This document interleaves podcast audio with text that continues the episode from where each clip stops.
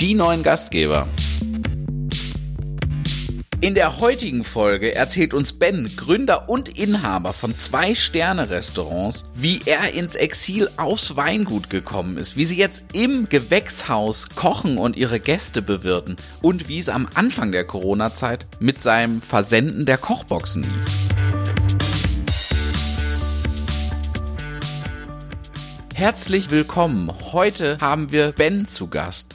Ben ist Gründer und Inhaber vom Restaurant Intense und vom Restaurant Isakaya. Ben und sein Team haben wirklich schon viele Preise abgeräumt. Unter anderem haben sie auch jeweils einen Michelin-Stern. Herzlich willkommen, Ben. Hi, schön, dass ich da sein darf. Ben, sehr schön, dass du es geschafft hast. Und ich würde dich bitten, Ben, uns mal so ein bisschen mitzunehmen. Erzähl uns mal, wie bist du zum Gastgebertum gekommen? Was waren da Stationen? Wie ist es dir ergangen, Ben? Also bei mir wäre es tatsächlich ganz klassisch, wie man das kennt. Wer nichts wird, wird, wird. Ähm, also da die Schule nicht unbedingt meins war, ähm, musste ich dann gezwungenermaßen eine Lehre äh, anfangen. Und äh, die Lehre verschlug mich damals äh, in die Bäckerei. Das heißt, ich habe erst eine Bäckerlehre gemacht, bevor ich dann äh, in die Gastronomie gewechselt bin. Und äh, ja, bis heute tatsächlich noch nicht bereut. Jetzt über Corona vielleicht so ein bisschen, aber erst tatsächlich davor ähm, hat es sich immer richtig angefühlt. Und äh, ich habe, wie gesagt, erst die Bäckerlehre gemacht, dann eine Kochausbildung in einem Landgasthaus angefangen, äh, anschließend dann äh, so ein bisschen in die gehobene Gastronomie abgerutscht und äh, ja, also so ein bisschen getourt. Also die prägendste Station, in der ich lange war, war tatsächlich der Ketcherer Hof. Das, ja, da habe ich meine Lehre fertig gemacht und das war so das, wo man das erste Mal diese, diese Sterne Luft schnuppern durfte, auch wenn es damals noch unbesternt war. Anschließend ging es dann ähm, nach Saarbrücken ins Gästehaus Erfurt, wobei das mehr ein Praktikum war für vier Monate, weil ich danach gesagt habe, ich höre auf mit dem Beruf, weil es mich einfach fast gebrochen hätte, weil ich einfach direkt nach der Lehre noch nicht bereit war für so eine Aufgabe. Und äh, anschließend dann auch auch nochmal eine sehr prägende Station im Hofgut Ruppertsberg, dort einfach mal den Unterschied zu kennen, äh, kennenzulernen, was bedeutet es, eine Karotte zu kaufen, eine gute Karotte zu kaufen, was bedeutet es, eine Karotte nach der Farbe und nach dem Geschmack auszusuchen? Und ähm, dort das erste Mal auch mit, äh, mit Erfahrung gemacht, dass man ganze Tiere verarbeitet, dass man erstmal die Bauern vor Ort kennenlernt und solche Geschichten, die ähm, für uns heutzutage selbstverständlich sind, aber ja, bei vielen einfach noch gar nicht so angekommen sind. Wow, also das klingt nach sehr prägenden Zeiten und ja fast so, als hätten wir dich mal als als Branche verloren gehabt. Ähm, ich kann jetzt sagen, zum Glück nicht, Ben. Ähm, und und deine Lösung war ja dann langfristig zumindest auch die Selbstständigkeit. Wie kam es da zu deiner Gründung oder ja zu deinen Gründungen? Ähm, magst du uns da mal mitnehmen? Also ich bin jetzt gute sieben Jahre mit meiner äh, Partnerin zusammen und äh, ja, für uns war es wichtig, dass wir, dass wir jetzt einfach irgendwann sagen, okay, wir wollen sesshaft werden, wir wollen was gründen, ähm, was uns darstellt, mit dem wir uns darstellen können. Und äh, ja, und dann haben wir halt gesagt, okay, wir suchen jetzt mal. Wir waren, also ich war fünf Jahre im Urgestein zuvor, habe dort auch den Namen mitgegründet und äh, irgendwann kam so ein prägender Satz, ähm, wie es um Umbaumaßnahmen ging. Es ist nicht dein Restaurant. Und äh, mir wurde damit halt so ein bisschen ähm, halt alles weggenommen, was wir uns aufgebaut haben. Das heißt, es ist nicht mein Restaurant, ich habe nicht so bestimmen, wie das auszusehen hat. Und äh, das ist auch durchaus richtig gewesen. Es ist nicht mein Restaurant. Und daraufhin habe ich am gleichen Tag noch gekündigt. Ähm, um dann aber trotzdem noch ein halbes Jahr dort zu bleiben. Ähm, damit sie die Chance haben, sich zu fangen. Und dann haben wir eben in der Zeit angefangen, uns schon mal Gedanken zu machen, ähm, was wollen wir eigentlich? Und äh, wir haben ganz schnell gesagt, wir sind beide nicht die Typen, die gerne in ein Restaurant gehen, ähm, das auch nur ansatzweise steif ist oder sonst irgendwas, sondern wir brauchen einfach ein Restaurant, was locker ist, was leger ist, was äh, vielleicht nicht mal unbedingt nur mit den allerbesten, teuersten Produkten spielt, sondern mit dem Erlebnis und der Emotion und dem, dem, ja, dem Gefühl, was ein Restaurant vermitteln kann. Und so ist es dann über die Zeit geboren. Cool. Also es hört sich für mich nach dem Restaurant an, wie ich es mir wünsche. Ich muss gestehen, ich war noch nicht vor Ort. Vielleicht für die Zuschauer, die es noch nicht ganz mitbekommen haben, wo können wir dich denn oder euch geografisch einordnen? Also wir sind im Herzen der Pfalz, äh, direkt an der Weinstraße, beide Restaurants auch an der Weinstraße. Ähm, das Intens ist in Kallstadt, ähm, leider so ein bisschen in negativen Ruf bekommen durch äh, Trump, äh, da er ursprünglich ja irgendwie mal daher kam. Und äh, aber auch Heinz Ketcher wurde hier äh, gegründet, von daher ist das äh, dann wieder ganz gut. Ähm, und äh, ja, wir haben ein kleines Restaurant. Wir haben gesagt, wir hätten gerne ein Restaurant, was sehr, sehr intim ist. Und das haben wir mit dem Restaurant auch gefunden. Ähm, in normaler Auslastung haben wir sechs Tische und das sind immer so um die 16 Gäste, die wir dann am Abend haben. Ähm, wir leben so ein bisschen das Prinzip der Omakase, das heißt das japanische Prinzip des äh, Überlassens des Chefs. Also wir, wir bestimmen im Prinzip euer Menü am Abend schon vor. Natürlich gehen wir auf Einschränkungen ein, soweit wir das können. In der Pals sagen wir, wir können halt nicht auf Zwiebeln verzichten. Ähm, aber ansonsten äh, gehen wir auf nahezu alles ein. Vegan machen wir auch nicht, weil es einfach nicht mit unserer Küche verbinden lässt. Äh, wir kochen aber extrem gern vegetarisch und äh, ja, so hat sich das dann irgendwann ergeben, dass wir gesagt haben, wir haben ein Restaurant, was, was intim ist, was wir ja irgendwie pfalzisiert haben. Also man erkennt die Pfalz bei uns im Restaurant definitiv, aber man erkennt auch genauso gut die Liebe für die japanische Küche.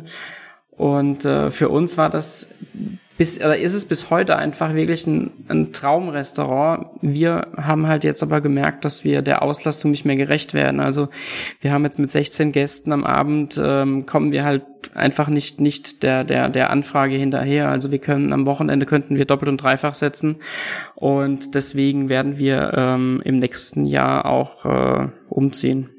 Und das habe ich schon herausgefunden, ihr seid sogar jetzt schon in der Umsetzung, gell? Ihr, ihr baut parallel oder ihr baut um. Ja, also ich glaube 20, äh, 2020 und 2021 werden äh, definitiv Jahre, die ich im Nachhinein wahrscheinlich echt hassen werde, ähm, weil wir einfach merken, wir haben hier Nachholbedarf. Wir mussten jetzt ein ganz schnelles Corona-Konzept aus dem Boden stampfen, was äh, extrem gut angenommen wurde und äh, das bringt natürlich auch Arbeit mit sich. Plus, dass wir eben ein Restaurant bauen beziehungsweise gebaut bekommen. Ähm, ja, wo wir bei Null anfangen. Also die Räumlichkeiten stehen, aber die werden kernsaniert und das heißt, wir müssen wirklich jede, jede Entscheidung treffen, sei es jetzt äh, mit welchen Schrauben die Fußleisten gemacht werden oder welche Steckdosenabdeckungen draufkommen. Also das wird einfach eine riesen Herausforderung, zwei Restaurants äh, zu meistern und gleichzeitig noch was Neues zu, äh, zu bauen.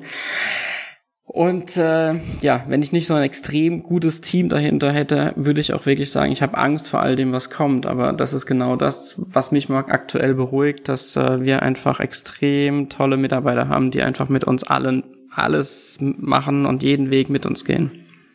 Wow.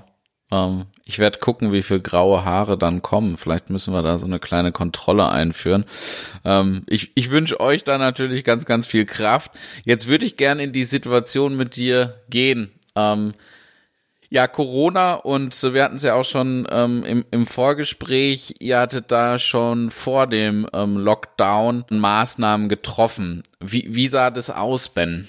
Also wir haben äh, im Januar schon gemerkt, dass, dass irgendwas nicht stimmt. Wir haben zu dem Zeitpunkt haben wir die, das Reservierungssystem geändert und haben Kreditkarten abgefragt und wir haben das lange, lange darauf geschoben, weil einfach äh, weniger Reservierungen kamen, wie wir das gewohnt waren. Und äh, auch wenn der Januar ruhig war oder ruhig ist in der Gastronomie, das war extrem merkwürdig.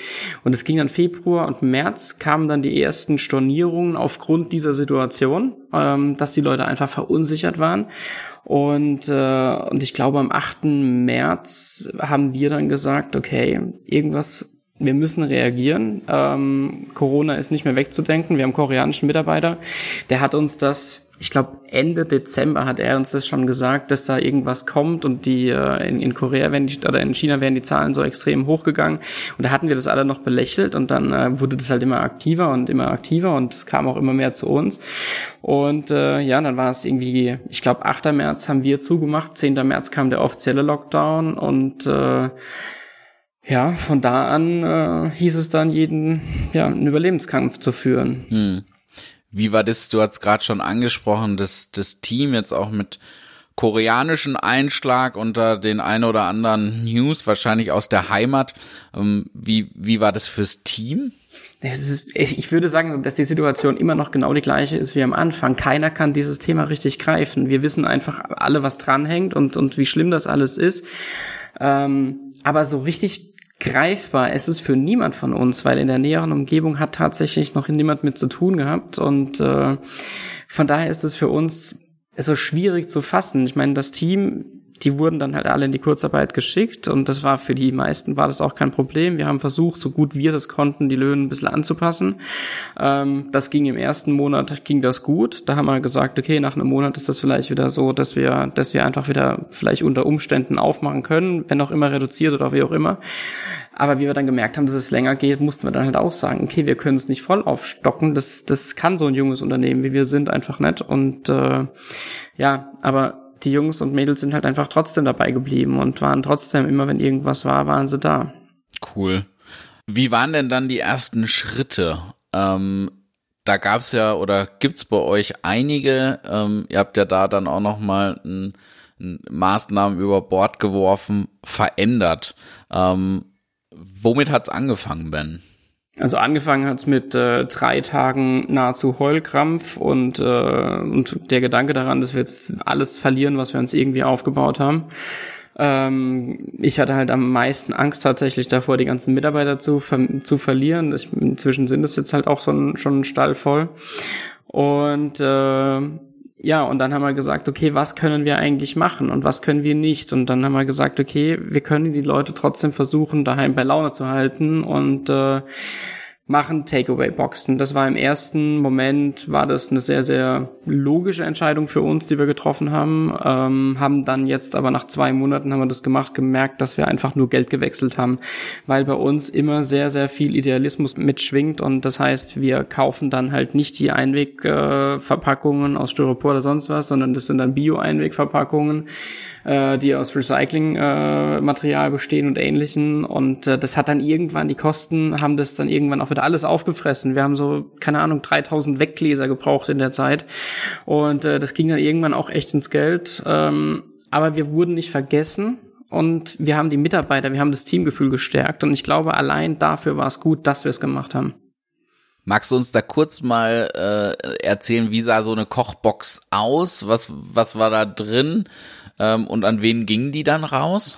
Also die ersten zwei Wochen waren wir extrem motiviert und äh, durch das, dass wir halt das Intense und die Isakaya haben und die beide durchfüttern mussten, mussten wir halt quasi die Hälfte der Zeit ähm, das Isakaya buchen und die andere Hälfte das Intense. Und äh, dann haben wir die erste Zeit wir versucht, einmal ein Gourmet-Menü für zu Hause zu machen, was die Leute noch so ein bisschen gefinisht haben. Und äh, jetzt im Nachhinein bin ich ehrlich, da haben wir halt auch aufgeräumt, was noch da war und was schon bezahlt war und haben dann eben weitergemacht und äh, haben uns tatsächlich für jede Woche ein neues Menü ausgedacht, was wir immer in drei Gängen gemacht haben, plus ein hausgebackenes Brot, kleines Amüs und äh, war immer ein Sharing-Hauptgang und äh, eine Vorspeise ganz normal für jeden und ein, ein Dessert auch für jeden.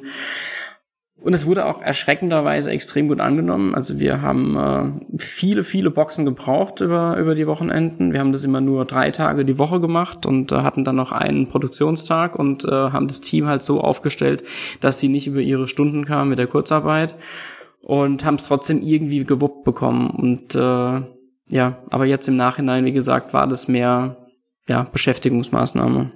Beschäftigung und was ich aber auch, also einerseits finde ich super wichtig, äh, irgendwie das Team bei Laune zu halten und da hilft Arbeit, bin ich der Meinung, aber auch für die Gäste da zu sein. Siehst du das ähnlich oder sagst du, das würdest du im Nachhinein auf keinen Fall wieder machen? Ich würde es auf jeden Fall, ich würde immer, ich habe bis jetzt noch nicht einen Schritt, den wir gemacht haben, bereut und ich würde jeden Schritt wieder genauso machen. Ähm, mir ging es genau darum, dass wir einfach nicht vergessen werden, weil wenn du mal in der Gastronomie, wenn du siehst, wie schnelllebig alles ist, wenn du mal drei Monate nicht von dir hören machst und, äh, und alles laufen lässt, dann bist du vergessen.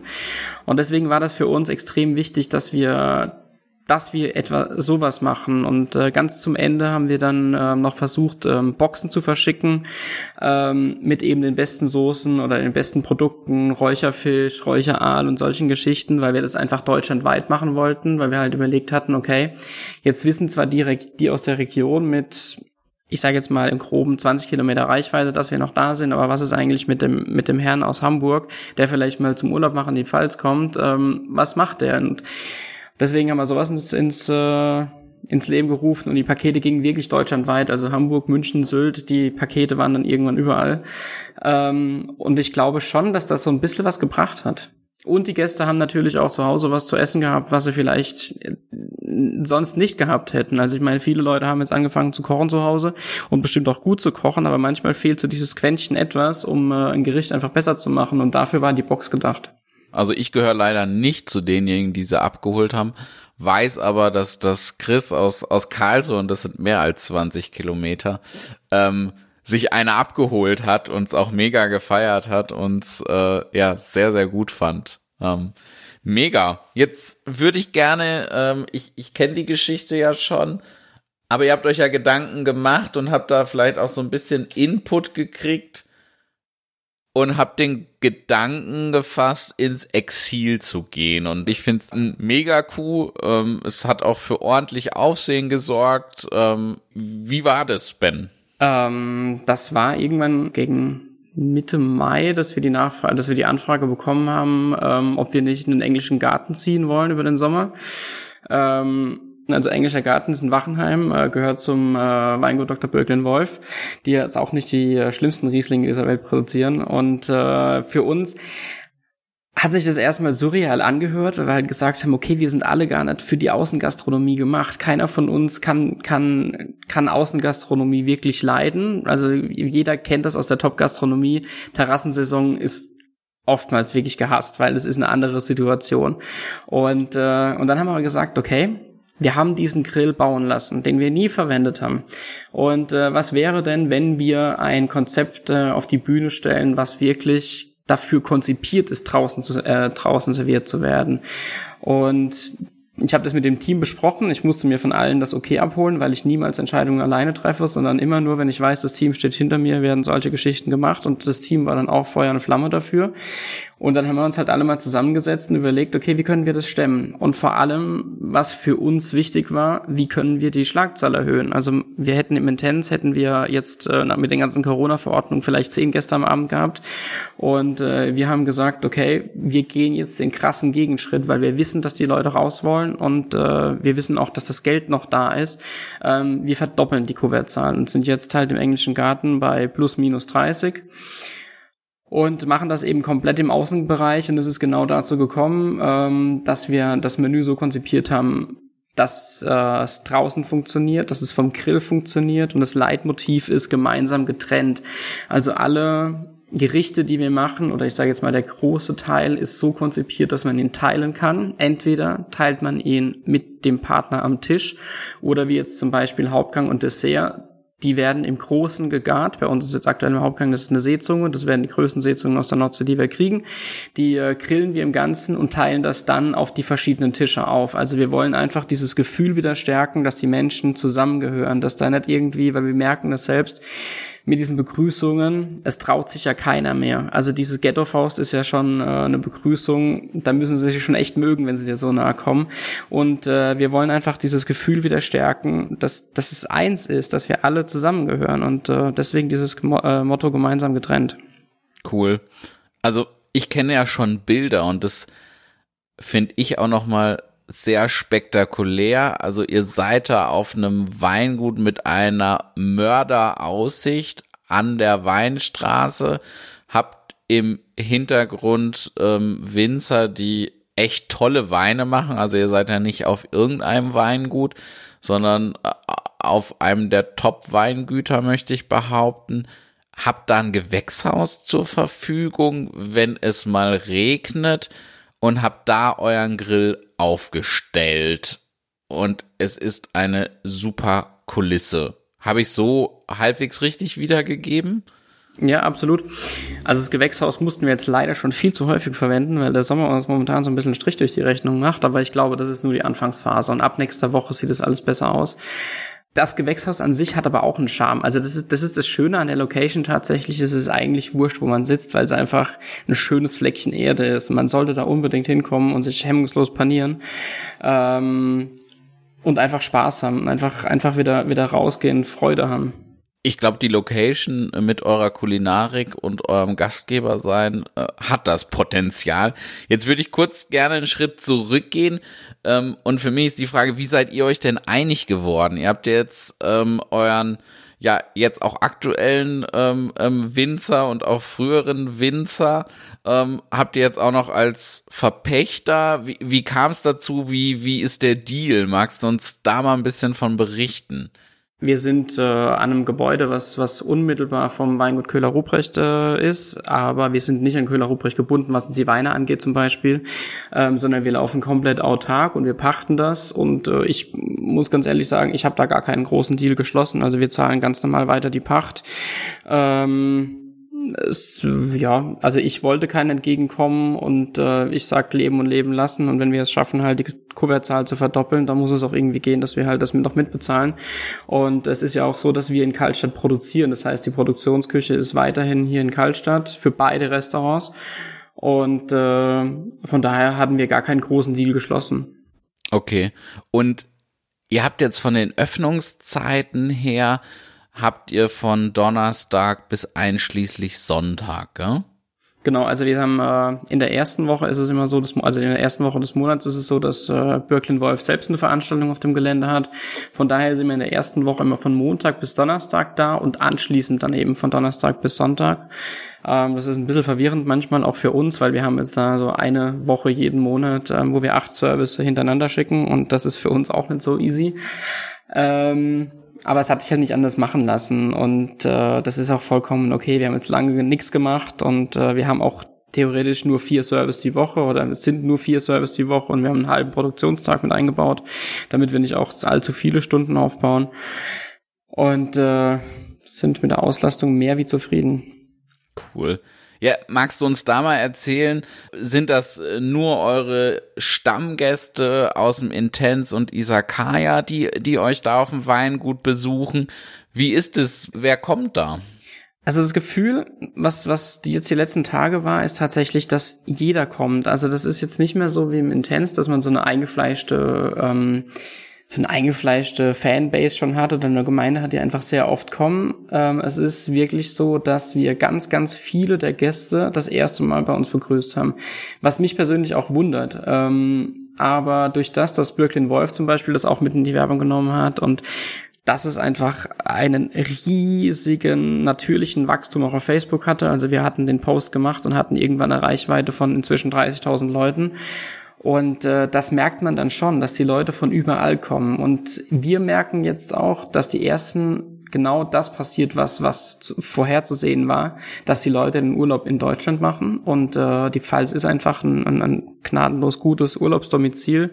Ähm, es ist ja wie die Toskana Deutschlands und, äh, und so kommen die Leute halt auch von überall und deswegen können wir sagen, wir haben echt, also ich würde sagen 50-50, 50 Prozent sind Gäste, die uns kennen vom, von hier, egal ob Isakaya oder Intense und 50 Prozent der Gäste sind einfach, ja, neue. Und wie ist es jetzt auch, also ist jetzt immer schwer zu sagen, aber vom Gespür her, jetzt, jetzt ist es ja schon ähm, die zweite Woche habt ihr jetzt schon geschafft, wenn ich richtig rechne.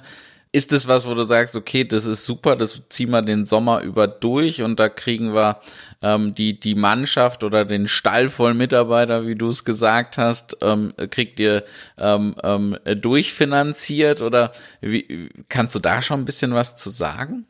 Also es ist so, dass wir alle Wochenende schon ausgebucht sind für die, für die drei Monate. Also es ist drei Monate geplant und wir werden auch nicht länger, nicht verlängern. Wir wollen dann auch wieder zurück, ähm, weil es einfach ein, ein, ein, ein anstrengendes Arbeiten ist. Es ist, sind die Voraussetzungen sind halt schon, schon echt hart. Ähm, und deswegen, wir machen das jetzt drei Monate. Wir sind, wie gesagt, die Wochenenden sind schon komplett ausgebucht und Juni ist komplett ausgebucht und der Juli ungefähr ein bisschen mehr wie die Hälfte. Von daher kann ich jetzt sagen, ja, der Rest wird auch noch voll und damit retten wir uns auch ganz klar den Arsch. Also wenn wir da rausgehen, ich glaube, dass wir es schaffen, den ähm, September komplett zuzumachen, damit wir auch die Urlaubstage ähm, abgebaut bekommen. Und ich glaube, auch nach der Zeit kann ich mich bei meinem Team bedanken dafür, auch monetär bedanken, ähm, dass sie eben alles mitgemacht haben. Cool. Also das, das klingt mega. Ich drück die Daumen. Ähm, wie ist denn so ein Tag bei dir, ein Service-Tag? Du hast ja schon gesagt, ihr benutzt ähm, die ja schon bestehende Restaurantküche zum Vorproduzieren. Ihr habt ja dann in Anführungszeichen nur einen Abendservice oder macht ihr da auch mittags was? Wie ist für dich als ja dann ja auch Gastgeber, der vor Ort ist, wie, wie, wie sieht da so ein Tag aus? Also in der Regel sieht der Tag aus, dass wir ähm, ja so gegen gegen zwölf eins beginnen. Ähm, ich bin aktuell mehr oder weniger fast nur noch für die Logistik verantwortlich. Also ich koche selbst kaum noch mit und äh, auch abends nicht mehr, weil die Logistik einfach wahnsinnig äh, gestiegen ist, weil wir für nahezu jedes Lebensmittel, was wir vor Ort verarbeiten, haben wir einen eigenen Bauern oder einen eigenen Produzent. Das ist jetzt nicht so, dass ich jetzt irgendwo hinfahre und da alles an einem Platz habe. Ähm, das macht das Ganze natürlich äh, extrem schwierig von der Logistik. Also wir sind so Freaks, die uns halt Erdbeeren jeden Morgen pflücken lassen, dass die nicht ins Kühlhaus kommen, dass die wirklich abends äh, dass sie nicht einmal richtig auskühlen, wenn wir sie abends servieren und äh, dann müssen wir jeden Tag halt da gucken, dass die Erdbeeren da sind und solche Geschichten. Also das ist jetzt nur die Spitze des Eisbergs und ähm, ja, wir bekommen unfassbar viele Mails. Also seit seit wir dort eröffnet haben, sind das am Tag. Ich würde sagen, dass das bestimmt 50 bis 70 Mails sind, die zu beantworten sind. Und im Vergleich zuvor waren das vielleicht mal 20 am Tag. Also alles, es hat, es hat einfach alles überhand genommen. Klar, wenn man mehr Gäste hat, hat man auch mehr Nachfragen. Die Leute wollen wissen, ob wir auf Allergien eingehen können, Schwangerschaften hier, das, jenes. Ähm, ja, und dann äh, geht der Tag in der Regel, also um äh, halb elf machen wir dann nach dem Service, äh, machen wir, machen wir Last Call.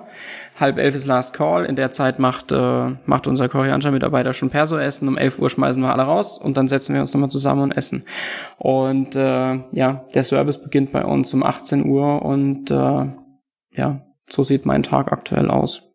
Wow, Du hast schon geschrieben, er ist, er ist fordernd und ich kann es nur erahnen, ähm, wie das dann auch im Detail aussieht, ähm, was glaube ich in der Tat man zusammenfassen kann. Dir wird nicht langweilig und es gibt ständig etwas zu tun. Damit liege ich richtig, oder? Ja, ja, und dann zwischendrin ist jetzt halt, wie gesagt, durch die, durch die neue Baustelle halt auch immer mal wieder irgendwelche Termine ähm, egal ob das Presse ist oder auch mit den Architekten oder sonst irgendwas. Also irgendwas ist immer. Also unsere Tage haben inzwischen so 26 Stunden gefüllt.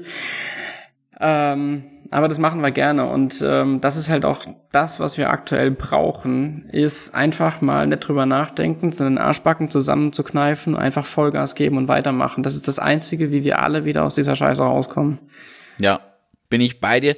Wie nehmen es denn die Gäste an das hattest du ja gerade schon geschrieben, sie buchen fleißig. Wie ist deren Feedback und wie ist das Konsumverhalten? Gibt es da ähm, Veränderungen im Vergleich vor Corona im Restaurant und jetzt zu Corona auf dem Weingut? Wie ist das? Also das ist äh, noch super schwierig zu, also wir haben jetzt insgesamt erst äh, sieben Service gehabt, deswegen wage ich noch nicht, äh, also ich kann noch keine Abschätzung machen. Es ist so, dass äh, verhältnismäßig gut getrunken wird. Und es gibt aber auch genauso viele, ja, Gourmet-Touristen, die halt an einem Samstagabend dann ein Glas Wasser trinken und das Wasser ist bei uns inkludiert. Ähm, das gibt es beides. Es gibt aber eben auch die, die dann einfach äh, sagen, ja, ich hätte gerne den Elber Pechstein, trinken ein Glas davon und äh, bezahlen ihre Rechnung und dann gehst du und dann sagen sie im, im Rausgehen, wir haben euch noch was in der Flasche gelassen. Einfach, dass die Leute so extrem großzügig sind und äh, das kennen wir in dem Ausmaße tatsächlich so nicht. Ähm, wir haben das Gefühl, als würde auch mehr Trinkgeld gegeben werden.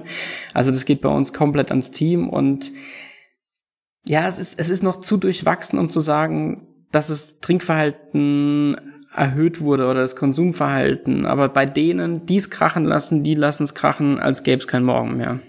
Jetzt weiß ich von dir, du bist ja auch jemand, der oft am Tisch am Gast ist. Wie nehmen die Gäste das auf? Also, dass ihr als Restaurant jetzt diesen, diesen Schritt ins Exil gegangen seid und somit ja Gästen jetzt auch zur Corona-Zeit etwas ermöglicht, was ziemlich einmalig ist und wo, glaube ich, auch Gäste merken, ja, okay, da habt ihr jetzt äh, wirklich rangeklotzt, um das zu ermöglichen. Gibt's da so eine, so eine durchgehende Meinung oder, oder fast durchgehende Meinung? Wie, wie ist da das Feedback? Also da ist es tatsächlich so, dass die Gäste, die uns kennen, die das Ganze verfolgen, das natürlich extrem feiern, ähm, das auch sehen, was dahinter steckt und was wir innerhalb von kürzester Zeit realisiert haben. Aber im Gegenteil hast du halt auch die, die sich nicht mit auseinandersetzen, die jetzt einfach nur sagen, hey, es ist Wochenende, wir gehen in irgendein Sternerestaurant, egal was es ist, und äh, dann eben genau dieses Glas Wasser trinken und alles als selbstverständlich sehen. Also auch da ist von bis alles dabei. Aber die mehr die Mehrzahl der Gäste weiß das zu schätzen. Für uns ist es immer wieder ähm, wahnsinnig schön zu hören, wenn uns Gäste äh, sagen, dass sie dass sie einfach extrem beeindruckt sind von dem, was wir machen, von dem Kämpfergeist, den wir an den Tag legen, ähm, von dieser Stehaufmännchen äh, ja, Mentalität, die wir an den Tag legen, dass wir uns einfach nicht unterkriegen lassen. Das läuft mir natürlich runter wie Öl, weil ich weiß, dass ich manchmal auch nicht äh, der einfachste Typ bin und wenn ich sage, wir machen was und dann hängt da immer extrem viel Arbeit dahinter. Ähm, und ich treffe sehr schnell Entscheidungen und ich bin froh, wenn dann alle immer mitmachen und deswegen tut mir das auch gut, wenn die Gäste das äh, realisieren. Cool. Also ich kann es mir richtig vorstellen. Ich hm, habe ja auch so ein bisschen Gäste-Feedback bei uns und finde es immer wieder eine furchtbar motivierende Sache. Natürlich ist der eine oder andere auch dabei, der das als ja, ist halt so und äh, ähm, ist, ist selbstverständlich, aber ich finde, und das habe ich zu Corona-Zeiten gemerkt, ganz viele sind auch einfach super dankbar und, und, und sagen einem das auch. Und ich finde, das ist was, was, was motiviert. Absolut. Also bin ich bei dir. Das ist wirklich dieses, ja, dieses, dieses Feedback von jemandem, gerade bei uns jetzt, äh, die meisten Leute, die zu uns kommen, sind ja doch Leute, die vielleicht auch selbst schon was aufgebaut haben, die selbst schon was erreicht haben im Leben. Ähm, und von, von solchen erfahrenen Unternehmern einfach mal auf die Schulter geklopft zu bekommen und einfach nur so, ja, ihr macht das Richtige, das tut schon verdammt gut. Cool.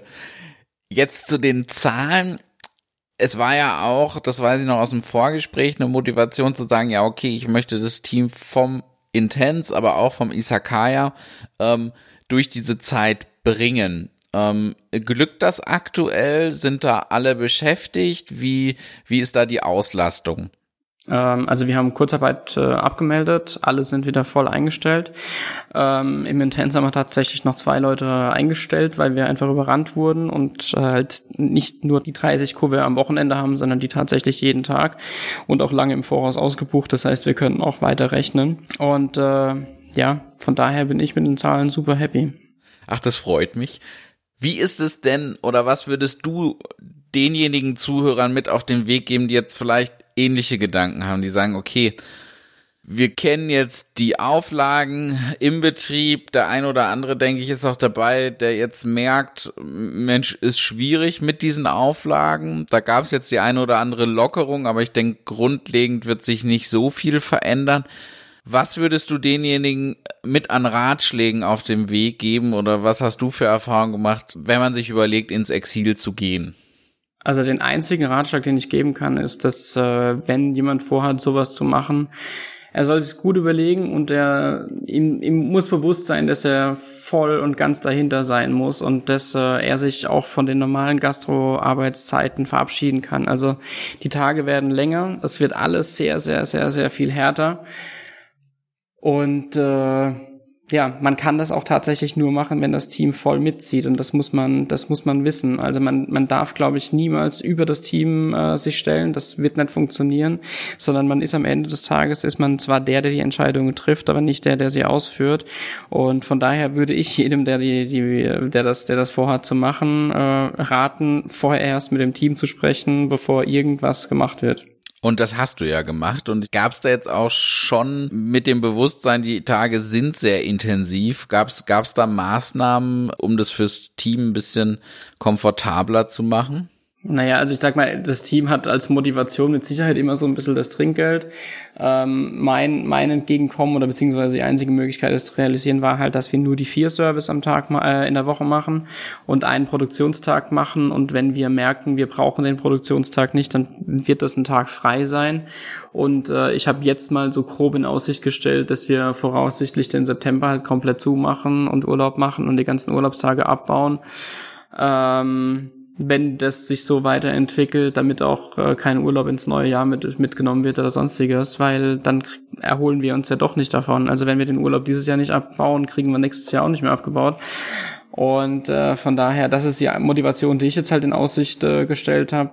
Und alles weitere machen wir intern. Also am Ende des Abschlusses, äh, am Ende des äh, der drei Monate gehen wir mit Sicherheit alle noch mal im Team richtig, richtig, richtig gut essen und da wird auch auf keinen Cent geachtet. Ähm, das machen wir so oder so ab und an mal, aber das wird dann ausufern. Cool. Ich äh, habe gerade das, das, das Bild vor dem inneren Auge, wie ihr da zusammen essen geht. Ähm, ja, cool. Ben, gibt's was, was du dir aktuell an Unterstützung wünschen würdest? Also was wir uns langfristig wünschen würden, wäre natürlich äh, vom Staat, dass er das Handwerk, ich gehe jetzt mal da nicht nur von den Gastronomen aus, aber einfach das Handwerk ähm, mit geringeren Steuern ähm, einfach langfristig entlastet, weil ich halt ja, als Handwerker, ich sage jetzt, ob das der Schreiner oder der Koch ist, du hast halt Zeug einzukaufen, du hast Mitarbeiter zu führen, du hast Zell, dies, jenes und äh, das ist halt was anderes, wie wenn zum Einzelhandel, wenn du nur Waren von A nach B bewegst. Da verstehe ich die 19 Prozent irgendwo, aber in einem handwerklichen Beruf, ähm, der selbst produziert, das sollte irgendwie mehr wertgeschätzt werden. Und es wäre einfach schön, wenn das halt langfristig bleiben würde, so wie es jetzt ist. Das wäre einfach nur fair.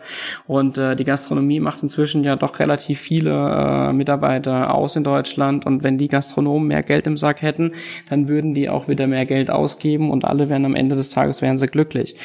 Ähm, und zum anderen ist es tatsächlich so, dass ich mir für unser Restaurant und äh, für unsere Restaurants tatsächlich wünsche, dass Gäste nicht nur zu zweit kommen, wenn sie was zu feiern haben, weil am Ende des Tages sollte man jetzt einfach gerade nach so einer Zeit realisiert haben, dass es nicht selbstverständlich ist, gesund zu sein.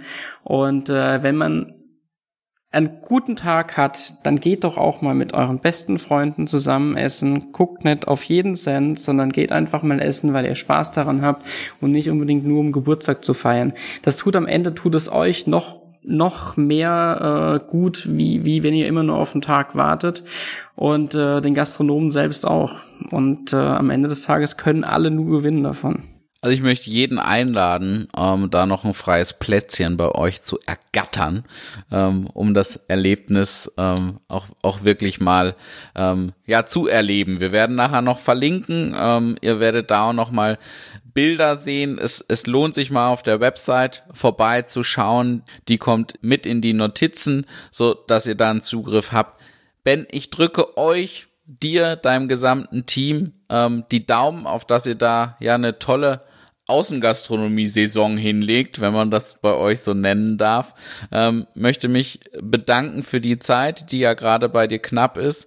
Bleibt gesund, bis ganz bald. Vielen, vielen Dank. Kann ich nur alles so zurückgeben. Vielen Dank fürs Zuhören. Weitere Informationen zu dieser und zu allen weiteren Folgen findet ihr unter www.dieneuengastgeber.de. Hier findet ihr auch viele Hintergrundinformationen zu den jeweiligen Gästen und ihren Konzepten. Wir freuen uns über euer Feedback via Facebook und Instagram. Und abonniert unseren Podcast, um immer auf dem Laufenden zu bleiben und zu erfahren, wenn es neue Folgen gibt. Vielen Dank, dass ihr dabei wart und bis zur nächsten Folge mit neuen spannenden Gästen. Euer Lukas.